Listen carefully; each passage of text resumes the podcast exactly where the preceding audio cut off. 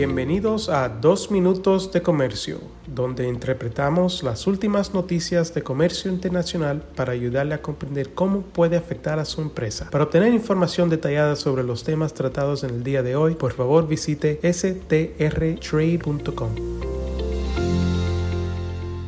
Hoy es jueves 15 de junio de 2023 y yo soy Álvaro Ferreira, consultor independiente con Sandler, Travis Rosenberg. Los legisladores estadounidenses continúan con sus esfuerzos para abordar las políticas estatales chinas que distorsionan el mercado, así como una amplia gama de preocupaciones asociadas a estas y otras políticas chinas. La más reciente acción de especial relevancia fue la presentación por parte de los senadores Bill Cassidy, republicano por Luisiana, y Tammy Baldwin, demócrata por Wisconsin, el 14 de junio de un proyecto de ley que prohibiría que los productos de China y Rusia utilicen la excepción de minimis para las importaciones de bajo valor, bajo la cual bienes valorados en 800 dólares o menos que son importados a los Estados Unidos por una persona en un día no están sujetos a arancel u otros impuestos de importación y tampoco están sujetos a un escrutinio aduanero significativo. La llamada Ley de Reciprocidad de Minimis de 2023 obligaría al Departamento del Tesoro de los Estados Unidos a publicar dentro de un periodo de un año a partir de la fecha de promulgación del proyecto de ley una lista de países, además de China y Rusia, a los cuales se le debería prohibir la utilización de la excepción de minimis para envíos de bajo valor. Factores que se considerarían al desarrollar los criterios para incluir a países en esta lista incluirían, entre otros, violaciones de los requisitos sobre el trabajo forzoso relacionados con la región autónoma Uyghur de Xinjiang de China, el transbordo a través de un país de artículos de países que ya figuran en la lista, la exportación desde un país de mercancía falsificada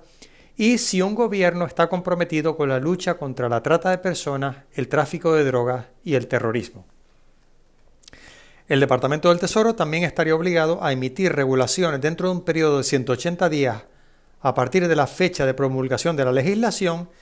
estableciendo umbrales de minimis específicos para cada país, que no podrían exceder del límite actual de 800 dólares, tomando en consideración el umbral en dólares del país en cuestión para los envíos de bajo valor de los Estados Unidos, así como cualquier otro umbral relacionado establecido por dicho país, como por ejemplo cualquier umbral relacionado con un impuesto al valor agregado aplicado a las importaciones.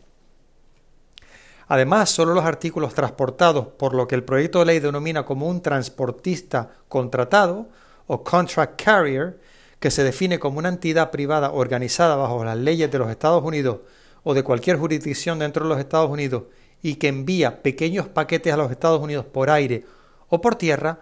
podrían aprovecharse de la disposición de minimis para envíos de bajo valor.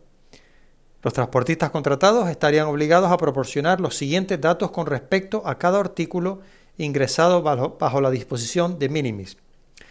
La partida o subpartida arancelaria, el país de origen, el país de manufactura si es diferente al país de origen, el remitente registrado, el importador registrado, una descripción del artículo y el valor justo del mercado del artículo en los Estados Unidos.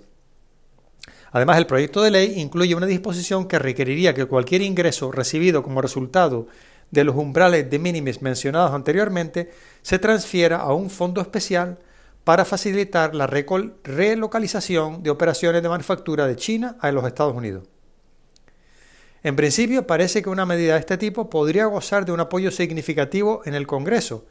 aunque habrá que ver si existe suficiente voluntad política y liderazgo para aprobarla tanto en el Senado como en la Cámara y ver si el texto del proyecto sufre algún cambio importante en el camino. Muchas gracias por su sintonía y reciban de mi parte un muy cordial saludo. Con profesionales en nueve oficinas, Sandler Travis Rosenberg es la firma de abogados más grande del mundo dedicada a asuntos legales de comercio internacional, aduanas y exportación. Este podcast es exclusivamente para fines informativos y no constituye un servicio legal. La contratación de un abogado es una decisión importante que no debe estar basada solamente en publicidad. Pídanos que le enviemos información gratuita por escrito sobre nuestras cualificaciones y experiencia. Envíenos un correo a strespanol.strtrade.com.